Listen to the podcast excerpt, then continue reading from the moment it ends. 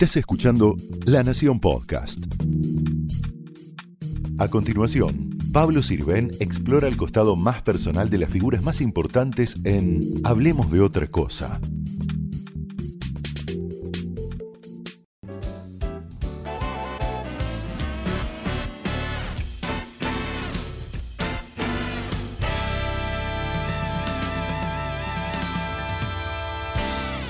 Diego, muchas gracias por recibirnos acá en Disney, nada menos. Este, ahí con, además con el Mickey Tanguero, Tanguero. que está cumpliendo 90 años. Sí, señor. ¿no? En plena- Sigue bailando. Sigue, bailando. Ya vamos a hablar de él bastante. Acá tenemos otros amigos, porque Disney se, se amplió. La gente de Una familia- Lucas, ¿no? Lucas, una familia muy diversa. ¿eh? Darth Vader.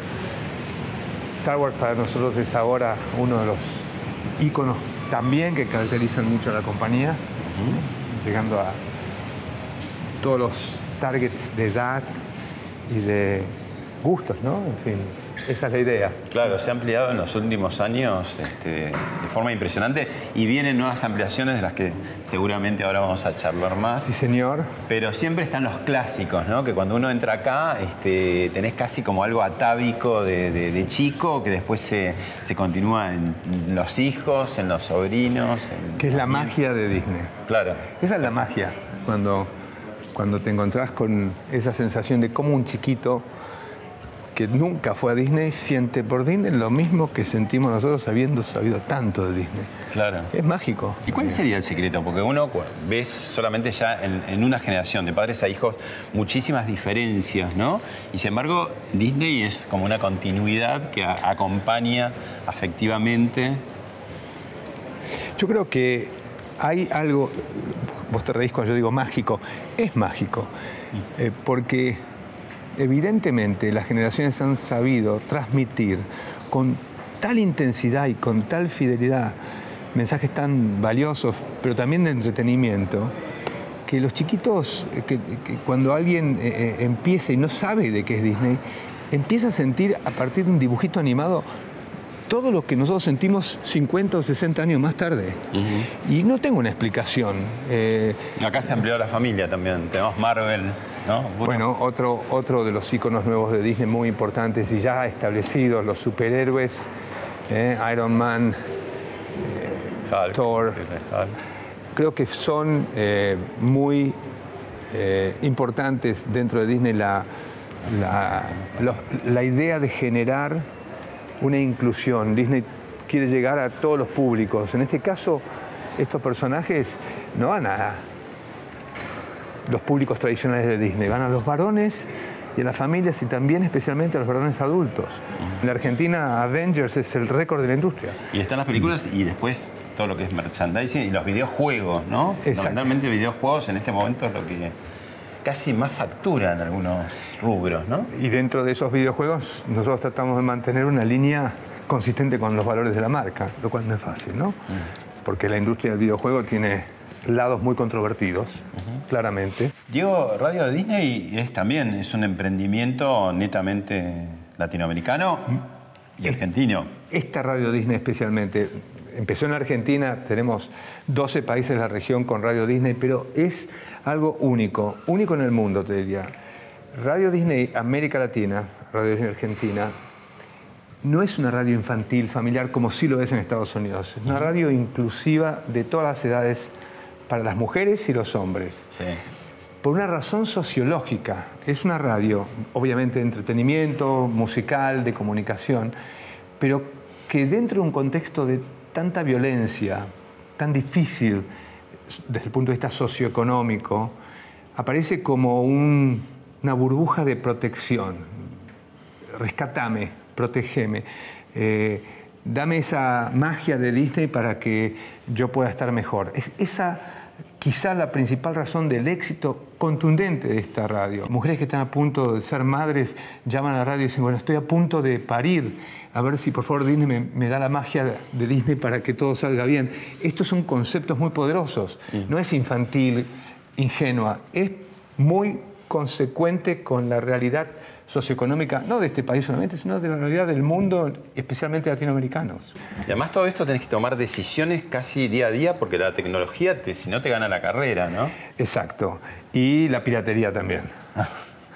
Eh, la tecnología tiene de bueno todo lo que conocemos, eh, pero la accesibilidad, el acceso a la tecnología también tienta a los chicos malos que no son solamente dentro de Disney. Y que saben mucho, ¿no? Sí, saben y tienen instrumentos. No, el tema de la competencia, ¿no? Este, de las películas y los videojuegos. Los videojuegos están ahora eh, como en un punto de mucha facturación también, ¿no? Sí, más que la competencia por videojuegos es la competencia que genera la tecnología en la vida diaria. La competencia es Internet.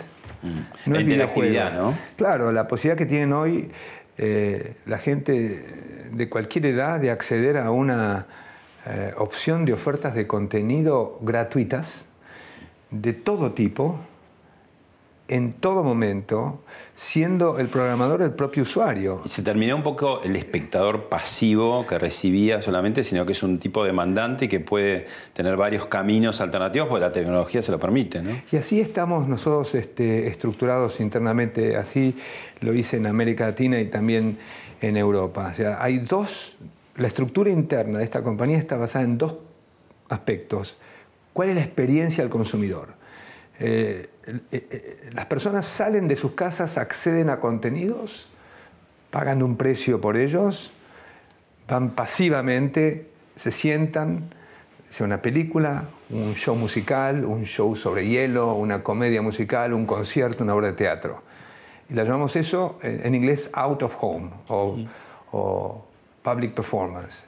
Prácticamente la persona no toma ninguna decisión, solamente accede a que lo lleven a una experiencia. Termina la experiencia, vuelve a su casa. Y la otra, el in-home, o lo que se llama la, convergencia de medios y de tecnología que permite a, las personas programar con total libertad qué ven, cuándo ven, por cuánto tiempo ven, cuándo cambian, cuándo siguen. Y eso es realmente la revolución de la, red, de Internet. Diego, te, remonto a tu infancia. ¿Qué fue lo primero que te impactó de Disney? ¿Qué personaje te entró? ¿Qué, recuerdos tenés de lejano, ¿no? Cuando no imaginabas que ibas a tener nada que ver con esto. me acuerdo que estaba viendo, me acuerdo porque hay momentos en la vida que uno tiene grabados. Yo tengo grabados algunos momentos, me acuerdo del fallecimiento de John Fitzgerald Kennedy, del asesinato. Me acuerdo de, las Torres Gemelas. Me acuerdo de cuando vi eh, o cuando estaba yo muy excitado respecto a un personaje de Disney, que fue el Pato Donald, en eh, un show americano de Ed Sullivan, que era el show por excelencia. Eh, esa noche presentaban a los Beatles, los Beatles originales. Mi hermana estaba como loca y yo estaba esperando el segmento de eh, Disney que iba a estar en ese show que me habían dicho que iba a estar. Estuvo segundos el Pato Donald, que lo vi en blanco y negro. ¿Y, ya te capturó? Me pareció fantástico su nivel de locura y rebeldía, siempre inentendible, me encantó. Ese fue, mi primer personaje. ¿Vemos unas imágenes del creador de todo esto? Dale. Una leyenda rodeada de leyendas un artista adelantado a su tiempo y artífice del cine de animación tal y como lo conocemos. El mago que creó un universo que pervive hasta nuestros días y que ha recreado la infancia de varias generaciones. Es Walter Elias Disney, más conocido como Walt Disney.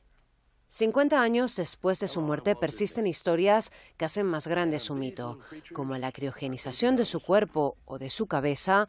Tras su muerte fulminante a los 65 años por un cáncer de pulmón a la espera de una cura, su nacimiento en Almería al sur de España y la realidad es que fue incinerado y que nació en Chicago en 1901 y que era un genio, Fundó la todopoderosa compañía Walt Disney, se llevó los 10 primeros Oscar al mejor corto de animación desde su creación en 1931 y en sus 44 años de carrera logró 22 estatuillas, un récord aún no superado. Un precursor, ¿no? Un genio, uno que no siguió el manual. Creo que eh, el mundo se mueve a partir de romper manuales y empezar nuevos. Ahí veíamos cuando, cuando entraba en, el hall que hay un Mickey tanguero y, Walt Disney tuvo relación con la Argentina, ¿no? Y además miró mucho a grandes dibujantes argentinos, ¿no? Como Dante Quinterno o Florencio Molino Campo, que creo que terminó incluso trabajando un poco en Disney. Ah, ah, eh, Walt Disney conocía a la Argentina. También hay muchos mitos con respecto tema de los arrayanes y de Bambi. Yo eh, nunca pude saberlo, no lo conocí personalmente para preguntárselo, pero eh, me parece que Bambi se hizo antes de que él conozca a los arrayanes. De todas maneras, este, los mitos agregan valor, contribuyen. Le, generan la leyenda y contribuyen a la magia. Bueno, y este es un año muy particular porque la estrella máxima, digamos, de Disney que es Mickey, justamente este, está celebrando sus primeros joviales 90 años. Tenemos la imagen de lo que me parece a mí la obra cumbre de Mickey. ¿no? Tuvo muchas, pero esta para mí es muy particular.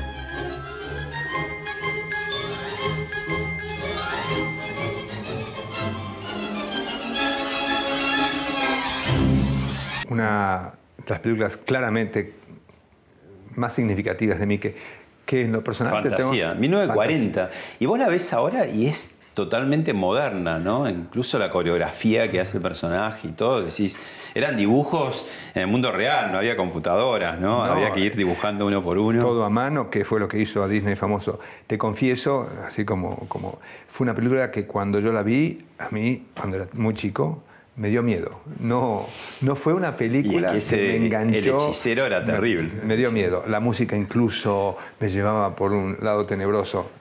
Es totalmente incorrecto lo que digo. Este... Es que Disney, que se valió de muchos cuentos infantiles, los cuentos infantiles tienen esa cosa amorosa, pero también en alguna parte los viejos cuentos, ¿no? los hermanos Grino eh, u otros tenían por momentos ciertas crueldades. ¿no? Este...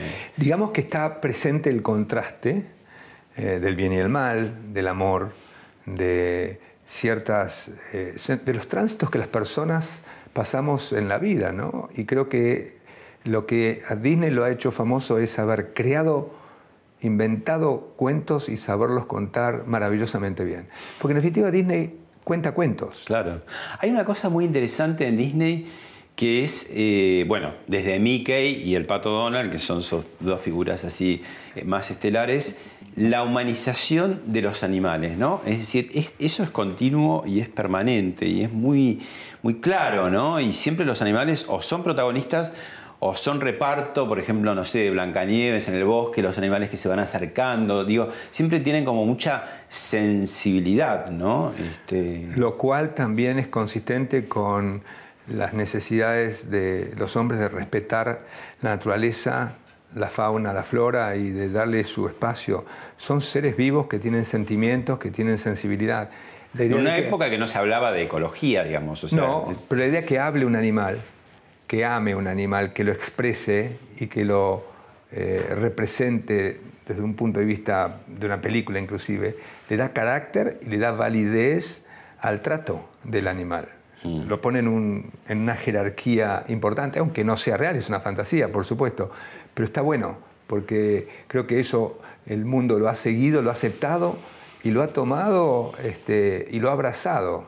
Eh, el concepto de la fábula, el concepto de la presencia de animales interactuando con personas, aunque sea en un dibujo animado o no, porque el libro de la selva también se hizo fuera del dibujo animado y un gran éxito, en Jungle Book, las versiones de Disney eh, live action que se llaman posteriores a las animadas, también hablan los animales y, no solamente animados. Exacto. Eh, Mickey y Donald son animales que todas las generaciones lo conocen, pero quizás hay un animal muy famoso, muy clásico del primer Disney, que quedó un poco en el tiempo, que ahora está volviendo, que es un elefante, que es Dumbo. Dumbo. Vemos ahí un trailer, lo comentamos.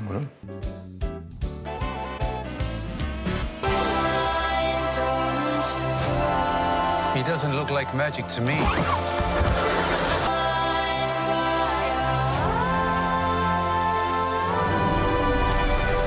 Your children need you to believe in them. Come on! You can do it, Dumbo. Show them.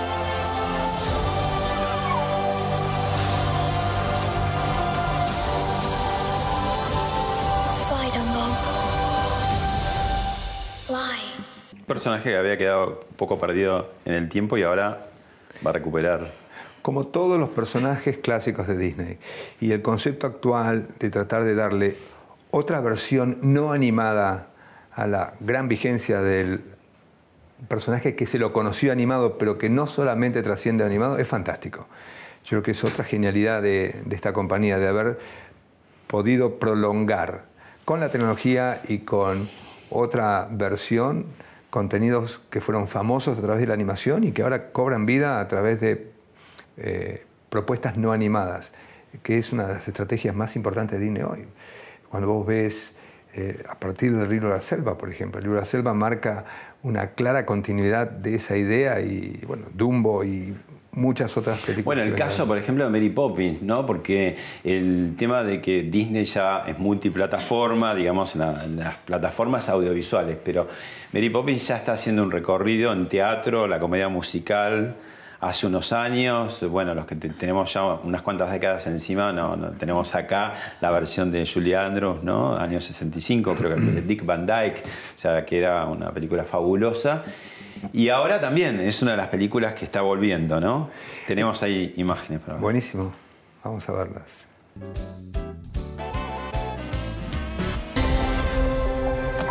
How'd you do that? Do what?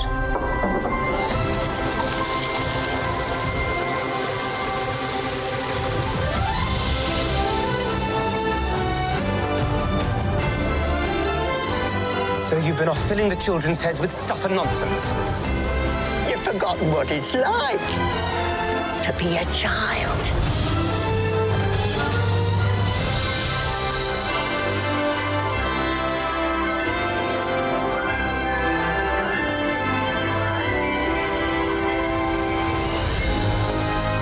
Everything is possible.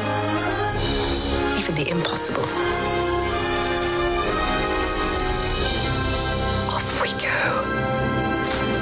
La original fue la primera película que mezcló eh, dibujos con actores de carne y hueso. Y después Disney continuó con esa técnica en otras películas. Fue una de las películas más significativas también en, mi vida, Mary Poppins. Este, y si queremos hacer un paralelo exagerado de Mary Poppins, hubo un montón de películas que vos llamás de la competencia que tuvieron alguna participación con esa temática, incluyendo Harry Potter. Eh, de alguna manera, eh, la relación educación de los chicos con el concepto de definir qué es lo bueno, qué es lo malo y cómo educar está muy presente, con la magia de poder volar. ¿no? Mm. Mary Poppins es sin duda uno de los íconos de la compañía, que no solamente fue exitosa en cine, vos decís muy bien, una universalidad de presencias y de experiencias a través de Mary Poppins en múltiples plataformas y en productos de consumo. Este, Además, también otra vez, precursor en el sentido que acá la maga es una mujer, ¿no? Es una mujer de hace muchas décadas. Exactamente. Te saco un poco de Disney por un rato para, para sondear en, tu pasado más remoto. ¿Qué, ¿Qué, pensabas de chico?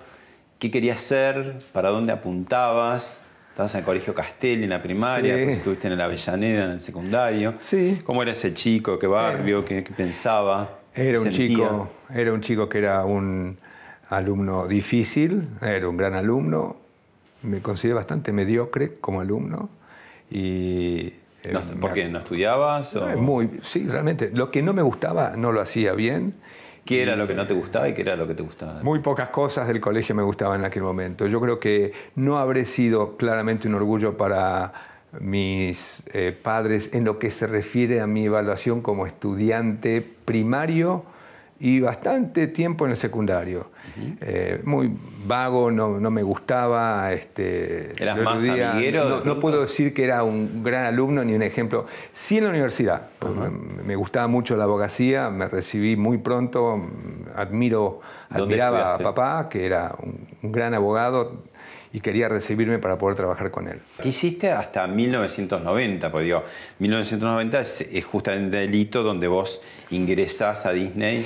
Ingreso no como empleado, eh, sino como abogado para eh, empezar a manejar los aspectos vinculados a la piratería Claro. en toda la región. Pero contame antes, de- antes de llegar a Disney, ¿qué- abogado, abogado, eh, papá, el estudio de papá era especializado en derechos intelectuales y marcas, representaba a una asociación que hoy es, extremadamente poderosa, que es la Motion Picture Association, que agrupa a todas las compañías majors de los Estados Unidos, eh, que protege sus derechos industriales, uno de los cuales es la piratería, un- un problema común para todas las compañías en las cuales nadie compite y todas se unen.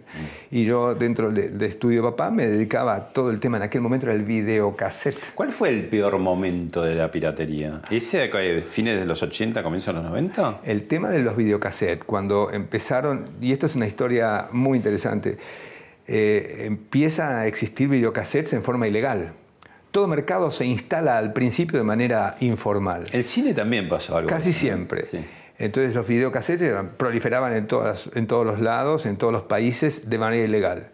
Y mi trabajo era Es como que te van pisando los talones, ¿no? Porque las industrias, las grandes corporaciones son, son como transatlánticos, van despacio, ¿no? Y, y cada vez la tecnología te apura más, ¿no? Y, hay que ser term- lancha rápida, ¿no? Efectivamente, y son termómetros que marcan el interés de la gente. Pues si se consume algo pirata es porque no hay una alternativa legal que le dé la misma satisfacción.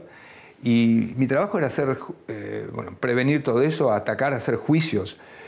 Y te digo, Pablo, creo que nunca gané en esa etapa un solo juicio. Yo me la pasaba viajando por América Latina, eh, por la piratería de satélites, por los videoclubes ilegales. Todos los juicios que hacía no los ganaba. ¿Que ¿Y no le encontraron la vuelta? No, porque tenía razón y no la tenía. Eh, era, si bien era cierto que eran productos no oficiales, al no estar la mm, compañía establecida en el mercado con una alternativa legal, no había una causa legítima, no había un daño. Era un daño abstracto. Por lo tanto, perdía todos los juicios. Era angustiante. Yo realmente la pasé muy mal en esa época. Y fue ahí cuando le propuse a la compañía diciendo, bueno, la manera de poder resolver el problema de la piratería es ofreciendo una alternativa legal, abriendo oficinas, presentando una propuesta de alternativa, y ahí sí, cambió Y todo. ahí, y ahí hubo una primera oficina en Santa Fe, Callao. Ajá. Y hay un testigo de esa época que tiene algo para decirte. La verdad es que yo empecé a trabajar con él hace 27 años atrás en una oficina que teníamos en Santa Fe y Callao, que él tenía en Santa Fe y Callao. Y a partir de ahí éramos cuatro o cinco personas que se empezó a construir el imperio que hoy, eh, de la mano de Diego, llega a ser Disney en América Latina, con oficinas en todos lados y con una diversidad de negocios muy sofisticados en el mundo del entretenimiento. Sin duda se, se transformó en ese, en ese líder y referente en esta industria que es hoy a nivel mundial. Y, y a mí me gusta también ponerlo fuera de Disney como, como una persona tan íntegra, tan visionaria en su, en su forma de vivir, porque esta misma pasión, esta misma visión la lleva a su, a su campo personal y a cómo vive él sus propios sueños y sus propios deseos cuando hace eh, sus emprendimientos como el que tiene en la provincia de Buenos Aires o, o- o en el sur argentino, que son cosas muy únicas, muy, muy propias de una cabeza muy particular como la que es él y de un emprendedor incansable. Contanos quién es eh, Martín. Martín Iraola, un, primero, eh, un hermano mm, que no tuve, de distinto padre, eh, un gran, gran, gran amigo, muy, muy cerca de toda mi vida, en los momentos más oscuros, muy presente y también en, en el compartir los momentos mejores. Y además un excelente profesional, uno de los más brillantes ejecutivos que tiene la Walt Disney Company en América Latina. Mm. Bueno, vos eh, ahí hablaba, Martín, un poco de tus otros emprendimientos. Acá cerca, en la provincia de Buenos Aires, Exaltación de Cruz. Son, son, y otro en el sur. ¿En el sur dónde? En el sur, en Lago Puelo, en el, en el paralelo 42, en la comarca andina del paralelo 42, en un, en un lugar que hemos llamado Valle del Medio, buscando el equilibrio en un momento difícil de mi vida, cuando falleció papá y mi hermana, que fallecieron muy juntos. Este, yo encontré ahí un, cable a tierra y una posibilidad de soltar este espíritu libre que todo creativo tiene. Al tener el espíritu libre las puedo decidir con mi estómago, no con mi cabeza. Y en Disney es una corporación que, que tiene reglas, que tiene políticas, que tiene eh, controles, lo cual es lógico para proteger a sus accionistas esos controles no se llevan bárbaro con los creativos. ¿Y cómo hace, digamos, esa corporación que tiene, que además tiene éxito, no, tendría por qué cambiar porque le ha ido muy bien con eso, en una época donde la creatividad aflora por cualquier lado, ¿no? El chico de la esquina, porque hoy en día la tecnología está a mano, cualquiera, hasta con un pequeño celular ya puede empezar a crear cosas cómo nutrirse de eso y al mismo tiempo no matar o no asfixiar esa creatividad libre. ¿no? Yo creo que una de las más importantes virtudes de Disney es haber sabido captar talentos, pero especialmente desarrollarlos y retenerlos, motivarlos de un modo tal en que el talento encuentre dentro de Disney un ámbito en donde pueda agregar valor en el largo plazo. Es muy importante ese comentario que vas a. Y también de saber que las generaciones van cambiando sus definiciones de éxito. Eh, hoy un chico de 18, 21 años, mujer o hombre, que tiene un instinto creativo, eh, no tiene la misma definición de éxito que tenía hace 20 años, en donde decía, bueno, quiero entrar a una corporación, eh, crecer, ser promovido cada 2, 3 años, tener un aumento y seguir desarrollándome es mucho más presentista. Y esto y le agrega valor y pone sus reglas y pone sus condiciones. Y está bien que así sea. Disney tiene que aceptar eso, abrazarlo, contenerlo y entender con humildad, con mucha humildad, que el deal es de los dos lados. Agregamos valor mutuamente.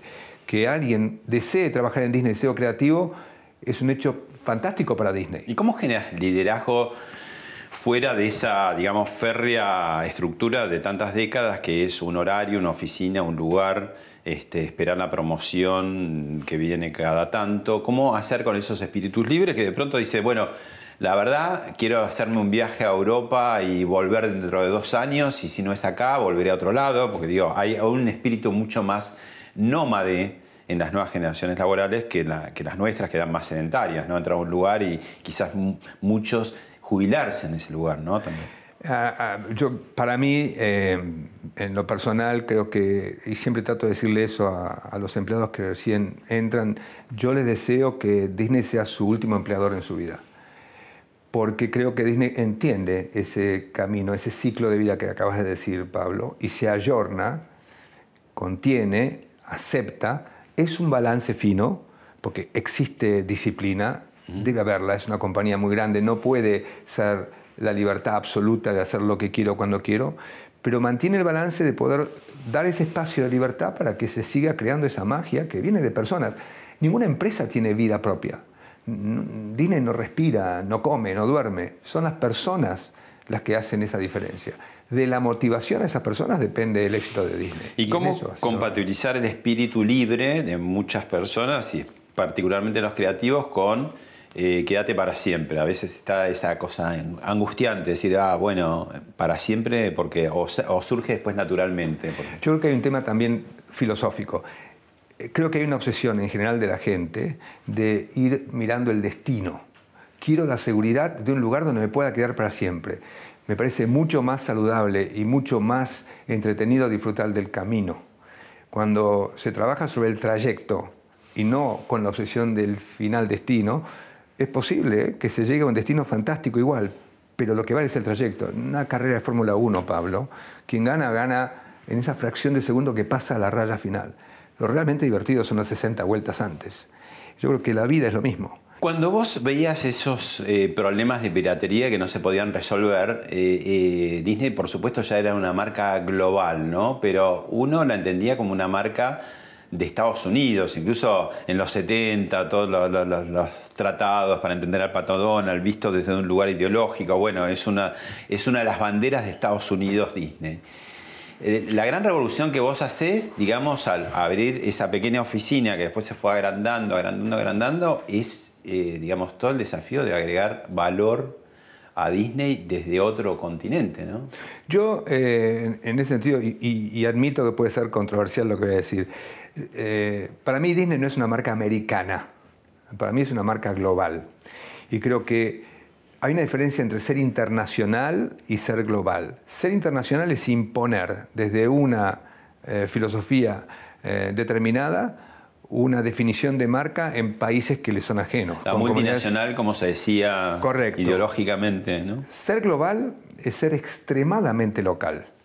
Es poder traducir los valores de una marca a la comunidad en la cual uno se desempeña, que no necesariamente es la americana. Yo que cuando yo estuve en Europa o estuve en América Latina, no tuve en mi cabeza el concepto de la bandera americana vinculada a Mickey, cuando lo es, no, no, no, no se reniega de nada de eso. Pero el éxito de Disney se debe no a que sea una marca americana, sino a que sea trascendente por sus valores y por sus cualidades en cada lugar en donde está. A las comunidades locales les llega. Claro, pero es difícil, digamos, una marca que ya venía con tantas décadas y con tantos clásicos, decir, ¿cómo hago desde la periferia, porque hay que asumirse, digamos, en América Latina, agregarle valor y que ese valor sea trascendente para el centro de la compañía, ¿no? Eh, Vos decís a nivel internacional, en cada uno de los mercados en los cuales... Claro, que de pronto Disney encontró en América Latina, bueno, ya, ya vamos a ver algunos de los productos que, aportó, digamos. ¿no? Sí, pero yo creo que América Latina tiene una comunidad de valores y de sensibilidad muy coherente con lo que es la marca Disney en sí. O sea, Disney se empezó a convertir mucho más, te diría, hasta multirracial, multiétnica a lo largo de las décadas también. Al principio era como más aunque no, lo quisiera, como el, espíritu medio americano que representaba, digamos... Eh, nace, nace desde la comunidad americana, para la comunidad americana, pero eh, ha tenido la genialidad de establecer valores que son los que hicieron que la marca sea eterna, que trascienden de las fronteras de Estados Unidos al resto del mundo. Hoy yo no me atrevería a decir que en algún país del mundo el éxito de Disney es debido a que eh, genera eh, consecuencias o correlatos vinculados al mercado americano. Es más, muchísimas de las estrategias de marketing que estamos haciendo y muchísimas este, presentaciones de productos que estamos haciendo no podrían estar presentes en Estados Unidos ni viceversa. A ver, por, ver un país eh, muy competidor en este momento de la historia de Estados Unidos que es China. China, Disney también se, abre, digamos, a... Miramos. Este es el, acabas de citar el mejor ejemplo de globalización del mundo en cuanto a Disney. La presencia de un parque en Shanghái que eh, fundamentalmente está dirigido a una comunidad claramente diferente a la americana, eh, oriental, chinos, muy poderoso el mensaje. Mm. Quizás el ejemplo más sofisticado de la globalización de la marca Disney. además atravesar un sistema político fuerte, muy instalado, digamos, eh, ¿no? y poder eh, de todos modos estar ahí. Que también demuestra eh, la inteligencia de una administración como la China de mirar las siguientes generaciones con un criterio aperturista que era impensable hace no más de 20 años. No más de 20 años, no 200 años, 20 años. Yo creo que eh, la presencia de Disney en China no tiene que ver con el fenómeno de su origen americano, sino de la trascendencia de sus valores a partir de su presencia global, mm. como es en China, como es en Europa y como podrá ser en cualquier otro lugar del mundo, que hoy está integrado a través del Internet, por ejemplo, que, que define pautas culturales comunes y a través de la posibilidad de la gente de viajar y conocer. Este, yo estoy muy orgulloso de ver a Disney global más que un Disney internacional. Diego, otra persona que te conoce mucho tiene algo para decirte. A Diego lo conozco hace más de 25 años y es el día de hoy que no deja de maravillarme su energía, su vitalidad y la pasión con que hace las cosas. Es la persona más creativa que conozco, es sumamente innovador en todo lo que hace, pero sobre todo una de sus cualidades más importantes es su calidad humana. Diego es un gran formador de equipos, da total libertad a su gente, confía plenamente y tiene una frase que siempre te, dice cuando te entrevista, que es, espero que Disney sea tu último trabajo. Bueno, ya somos varios en Disney que damos fe que eso es cierto, porque cuando Diego lidera, nadie quiere abandonarlo. Muy bien, Cristina Giosa. Con, contanos quién. Cristina hoy es la CMO de la Walt Disney Company para América Latina, o sea que es la jefa de marketing, la, la, que maneja toda la presencia marcaria en todos nuestros productos y es además una eh, excelente amiga y una muy, muy brillante ejecutiva. Y de pronto Disney Latinoamérica produce un, impacto que, termina siendo global, ya que hablamos de, de global, bueno, un global desde América Latina, que fue Violeta.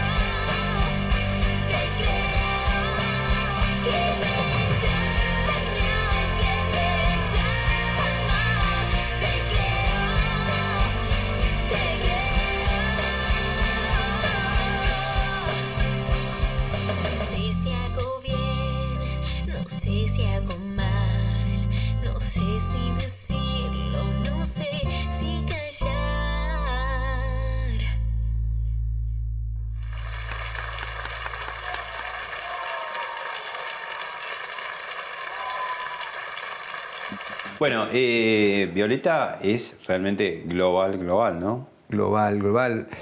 Es quizá para mí el mejor ejemplo que define la más importante contribución de esta organización, de The Walt Disney Company América Latina, eh, en cuanto a la globalización. Es un contenido hecho por latinos, con un artista de primerísimo nivel hoy, Tini una Stoessel. niña entonces, Martina Stoessel, Tini, que hoy es una estrella consagrada, que no solamente trascendió las fronteras de América Latina en países que son afines y en culturas tan diferentes como en el norte de Europa, eh, presente en 140 países, traducida a 17 idiomas, en múltiples plataformas. Mm. Eh, y el show en vivo se convirtió también en una operación muy importante, ¿no? Es lo que llamamos una de las franquicias más importantes de la compañía. ¿Qué es una franquicia, Pablo?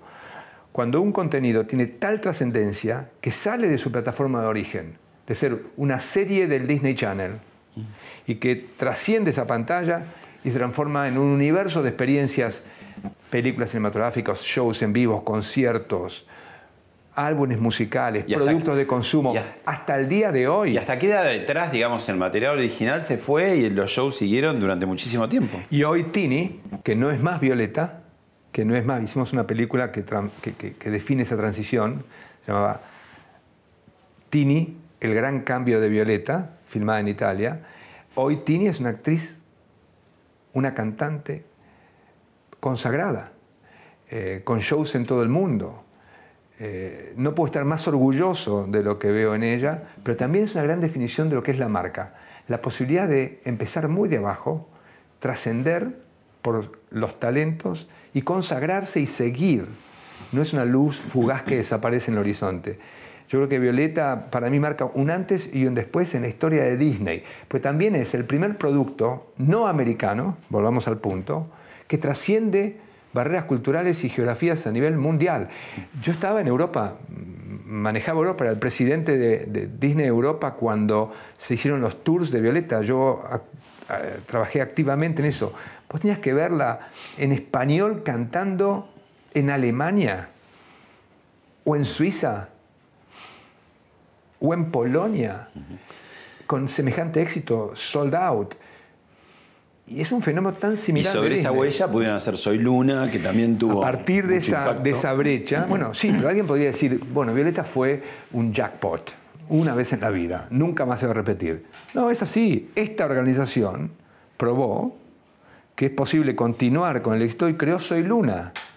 Otro éxito internacional En este caso una en los mismos ¿no? países Una, meji- la protagonista mexicana. mexicana, Claro. latina, dentro del de el- el- el- el área de influencia de esta organización, que trascendió no solamente en América Latina, sino también en toda Europa y también en el mercado hispano de los Estados Unidos. O sea, de alguna manera, el mensaje de globalización no depende del éxito o la relevancia de un producto americano. Sí, de la que- central, ya no. No, ya no. La central es todo país del mundo que pueda hacer un aporte de creatividad que trascienda. Y decir que esta organización en América Latina ha conseguido que Violeta, Soy Luna, y te voy a decir pronto, Vía, ¿Qué va a es vía? seguir Porque además viene como muy de Yo estoy- temas recontractual. Y creo que Vía es la sofisticación de esta línea. Yo siempre divido la definición de un éxito de un proceso en tres partes. Cuando vos haces la presentación del proyecto, eh, la entrada al mercado. Violeta fue la entrada al mercado, la creación de un género, de un nicho que se consagró. Después la consolidación de ese mercado. Soy Luna. Se consolida el mercado con Soy Luna, se establece ese género. Y ahora viene la sofisticación, que es Vía. Vía va a ser un contenido de trascendencia mundial, muy real, muy tecno. Pero también con todos los valores de Disney, por eso es Disney. ¿eh? Y estoy eh, muy ansioso por verla ya salir a luz, porque creo que va a ser la sofisticación de un género que Disney creó, que Disney inventó y que conseguirá trascender en todo el mundo. Yo estoy sumamente excitado por ese proyecto. Hay quien dice que ahora Disney, al asomarse al streaming, está po- viendo el, mundo, se asoma a decir, viene la, mm, la pelea de fondo Netflix-Disney. ¿Qué hay de eso? ¿Son complementarios? ¿Van a ser enemigos? ¿Se puede- ¿Cómo? No, no, no, no. Netflix ha tenido el brillante descubrimiento, la gran creación de un modelo de negocios que es eh, sumamente importante para eh, todo el mundo, que es generar en los consumidores un eh, hábito de consumo digital a través de un modelo que es muy simple, eh, un pago mensual para acceder sin límites a todos los contenidos ofrecidos. Yo creo que eso es fantástico. Eh, tan fantástico es que una compañía como Disney puede llegar a emularlo y decidir hacer su propia versión. Eh, no es estar en contra o a favor de Netflix, es simplemente definir su propia estrategia con una marca de tal relevancia que se puede permitir hacerlo de su modo. Uno ya diría, bueno, Disney tiene suficiente colecciones en estos, en no sé cuántos años tiene Disney ya, ¿no? Pero cantidad de décadas, pero a eso suma Lucas, a eso suma Marvel, ¿no? Y a eso va a sumar Fox. Bueno, vamos a separar las cosas. Eh, a partir que se consolide eh, el acuerdo con, con Fox, del cual yo personalmente estoy muy orgulloso, se expande eh, Disney hacia una línea de contenido a la cual nunca llegó directamente, que es lo que llamamos el entretenimiento general, eh, dirigido a un público diferente a lo que es el familiar infantil juvenil. Y esa acción va a seguramente generar otra definición estratégica de cómo van a ser eh, distribuidos esos contenidos, también con una fuerte presencia de apps y de tecnología. Eh, en Disney la decisión estratégica que se tomó es que lo mejor del contenido de Disney está dentro de una app y va a estar dentro de una app, frente a la fragmentación de derechos y de distribución que se hacía normalmente. Pero ese app va también a estar disponible en todos los grandes distribuidores. Yo quisiera ver ese app distribuido en todos los ecosistemas, con todos los grandes carriers y distribuidores. O sea, no va a cambiar el concepto. No resta, sino suma. El contenido pasa a ser el app, en el caso de Disney. En el caso de deportes, para hacerlo más claro, ESPN en los Estados Unidos ya lanzó su app, se llama ESPN Plus, que convive con propuestas lineales en canales de ESPN que están hoy distribuidos a través de grandes eh, cable operadores y no hay ningún tipo de eh, situación conflictiva o sensible. Yo creo que no hay tal antagonismo de uno contra otro, sino la decisión de una compañía que con respecto a su marca bandera, se llama Disney, dice yo quiero que sea disponible y quiero tener un diálogo con el consumidor, Pablo, que yo antes no tenía. Nosotros para poder entender al consumidor tenemos que leer qué quiere, hablar con ese consumidor. Esa conversación, esa interacción ahora va a ser posible. Vamos a poder tener una comunicación directa, por eso se llama directo al consumidor.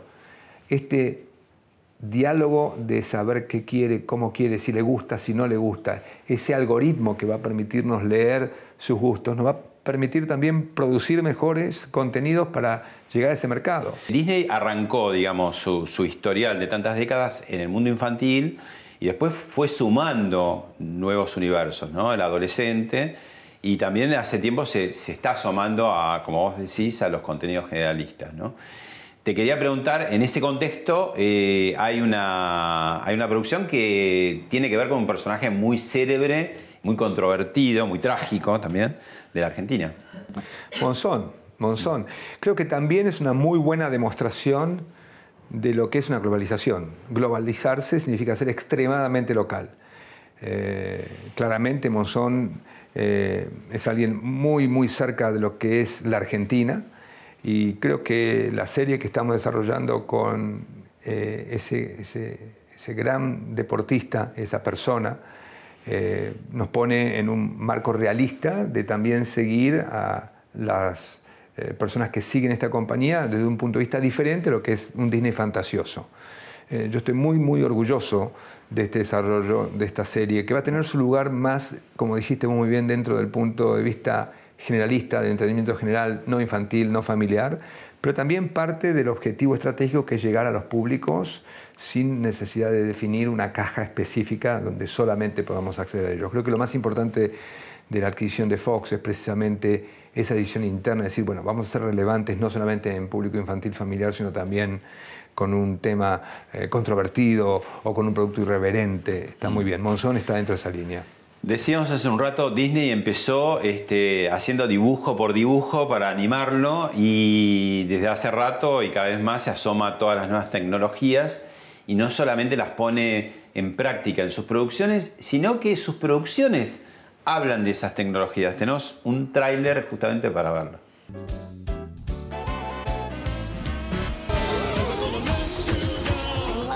Who knew there's so many babies and cats in the world? It's full of weirdos. I want this to be my life. I don't think I could ever tell Ralph. There's no law saying best friends have to have the same dreams.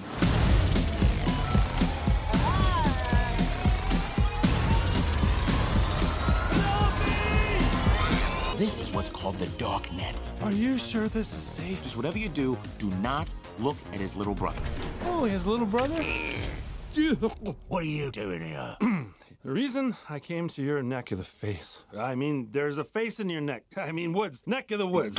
Esto, digamos, es asumir también que el tema de la tecnología no queda solamente en manos de los entendidos, sino que hay una avidez en el público ya diría de todas las edades, porque uno diría, bueno, los chicos y los jóvenes, pero digo, el mundo adulto también tratamos de asomarnos y no perder ese tren, ¿no? Y, hacerlo, digamos, tema, es que esto ya es, es, cultura también, ¿no? Sí, yo creo que una de las cosas muy importantes, y es una buena discusión que podemos tener vos y yo para otro programa alguna vez, yo no creo que sea la tecnología lo que defina el éxito, sino el storytelling, la historia, el contenido. Yo creo que tecnología es un commodity para mí hoy. Cada vez más la gente va a tener acceso a la tecnología y a costos accesibles. Cualquier compañía puede tener acceso a la tecnología, cada vez más. Yo lo que creo que la diferencia va a estar en la calidad de la historia y del contenido, que a través de la tecnología se enriquece y se diversifica, e incluso con calidad eh, notoria, pero es la historia, o sea, el guion y sigue creo siendo. que Disney es por eso. Lo sigue siendo el rey, el, guionista. Para mí es eso. Para mí no es la tecnología que sí la va a ser, pero es un marco. Le va a ser visualmente más agradable, va a poder permitir un acceso indiscriminado en múltiples plataformas. Eh, va a permitir eh, eh, adelantarla, atrasarla, congelarla, poder tener múltiples usos. Pero lo central, la columna vertical del éxito de Disney es la historia, de poder generar un mensaje y una experiencia que atrape de principio a final a alguien que está mirando o escuchando una historia. Por eso te puedo hablar, digamos, hoy, 80, 90 años después, eh, un, un, corto mudo de, de, de, Chaplin, ¿no? Decís, bueno, tecnológicamente pobre, está blanco y negro y todo, pero el historia? tipo te sigue, pero claro, te agarra y te tiene, ¿no? Sin decir una sola palabra. Y con qué, eh, con qué poder, con qué eficiencia. Creo que esa es la raíz. Yo creo que a nivel vida es una buena conclusión esta. Es lo esencial. Lo esencial es la historia. Disney es lo que es por saber creado cuentos y contado cuentos. Mm. A través de experiencias con la tecnología, con eh, múltiples oportunidades, sea en un show en vivo, con un Disney on Ice, con una película, con un programa de televisión, con un juguete, con un libro.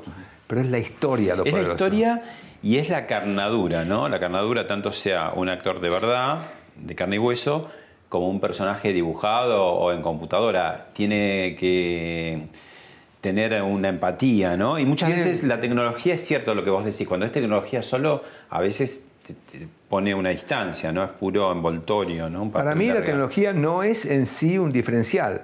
Quien no la tiene pierde por no tener la oferta de acceso a los consumidores. Pero no alcanza, no alcanza la tecnología. Eh, los grandes creadores de tecnología saben eso y necesitan agregar valor tangible que sea relevante y trascendente. No alcanza, porque la tecnología está accesible a todo el mundo.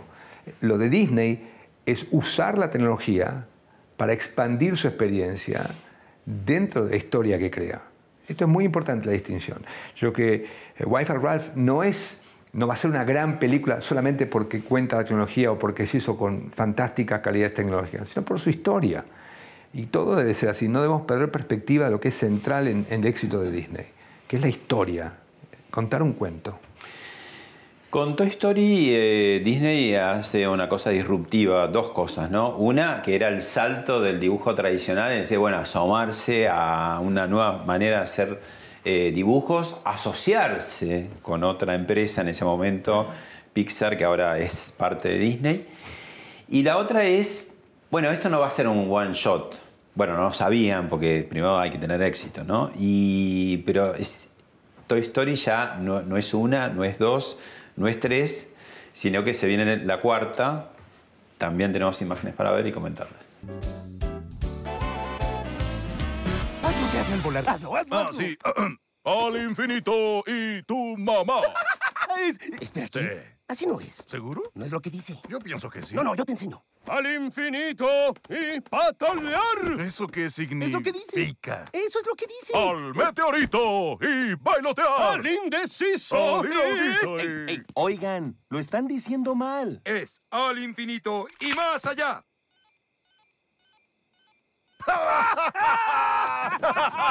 ¡Eso es lo más estúpido que he oído! No puedes viajar al infinito, tonto. Es imposible. Quiere que vaya al infinito. Irás más allá del infinito. No sabe nada sobre ciencia. Toy Story es eh, quizás el, el- el- el contenido más icónico de Pixar. Una compañía que puso en práctica lo que hablamos antes, Pablo, de la libertad del creativo. ¿eh? Steve Jobs eh, claramente influyó muy positivamente en Pixar, pero para generar libertad de creatividad. Y eso fue lo que permitió el desarrollo de ese éxito. Y sí, Pixar hoy es de Disney, pero se mantiene con el mismo concepto de creatividad libre que estábamos hablando antes. Toy Story es una gran demostración de lo que es tecnología basada en un gran cuento. Es un sueño. Eh, ¿Quién no vivió en sus juguetes, cada uno una historia y un cuento? Y creo que otra genialidad de Disney haber sabido contar tan, tan maravillosamente bien. Ahí, eh, ahí lo decían y te pregunto para, para cerrar esta, esta charla. ¿Qué hay en vos, en lo personal y en Disney, de al infinito y más allá? Muchas gracias, Pablo. Muchas gracias, de verdad. Disfruté mucho esta entrevista, me hizo pasar por pasajes eh, muy eh, especiales en mi vida en, en los últimos 30 años. ¿Y qué hay en los próximos 30 años? Seguiremos el camino disfrutando del día a día, Pablo, sin pensar en el destino. ¿Mm? Y eso es lo que, a menos a mí, me motiva es caminar, no llegar. Gracias, Diego. Gracias a vos, Pablo. Muchas gracias por esto. Lo disfruté mucho.